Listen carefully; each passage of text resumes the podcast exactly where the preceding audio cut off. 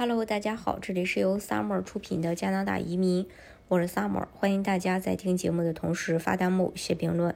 想了解更多的移民资讯，可以加微信二四二二七五四四三八，或者是关注公众号“老移民 Summer”，关注国内外最专业的移民交流平台，一起交流移民路上遇到的各种疑难问题，让移民无后顾之忧。近日，曼省移民部长表示，将对曼省雇主担保技术移民进行相应的调整。将会优先考虑在曼省有亲属的申请人。曼省定期从池子里挑选移民申请人，然后邀请他们申请该省提名计划。然后其中一定数量的申请人被批准进入该省。抽签呢不是随机的，而是根据排名标准确定的，并根据一系列因素授予积分。给予最高的因素是有工作机会，五百，然后或在曼省。嗯，有近亲二百申请人得分越多，他们就越有可能被邀请申请省提名计划。抽签可能则侧重于特定领域的人们，例如特定领域的工人表达的兴趣，以满足该省的特定需求。在最新的抽签中，重点是具有密切家庭关系的候选人。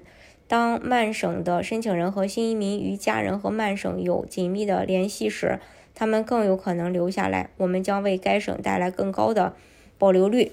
这对我们和我们的经济来说呢，将来是一个非常好的消息。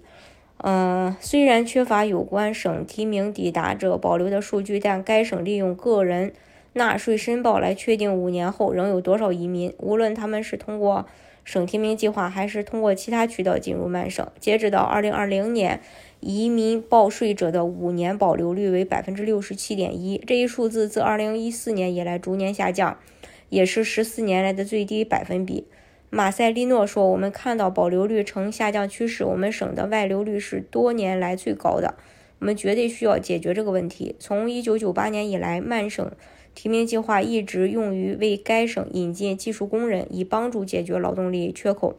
他们还可以提呃携带配偶和任何家属。在未来的抽奖中，计划将继续，主要是一项经济举措。”所呃，所有这些人呢，都将成为经济移民，但他们碰巧与曼尼托巴有很强的联系。曼省经济发展部的负责人认为，对家庭团聚的关注不会以牺牲该计划的经济目标为代价。总裁兼首席执行官呃库夫纳表示，历史上我们不一定认识到一件事儿，是我们有机会挑选一些顶级技能，并将这些标准与家庭联系相结合。我认为，通过这两点，我们不仅可以吸引人才来填补我们所拥有的技能差距，而且还可以最大限度地保留人才。这在我们将人才引入该省时至关重要。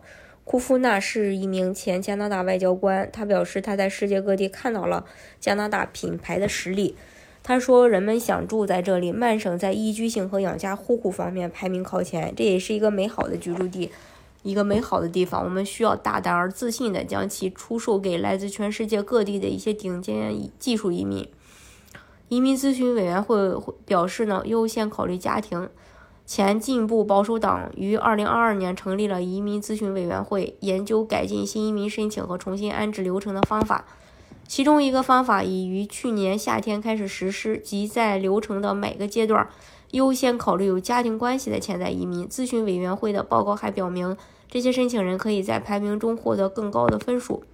保守党的劳工和移民评论家现在组成了官方反对派，他们表示希望家庭关系不要成为提名计划的主要考虑因素。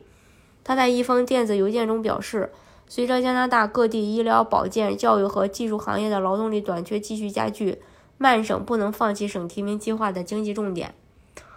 嗯，大家如果想具体去了解加拿大的移民政策的话呢，可以加微信二四二二七五四四三八，或者是关注公众号“老移民 summer”，关注国内外最专业的移民交流平台，一起交流移民路上遇到的各种疑难问题，让移民无后顾之忧。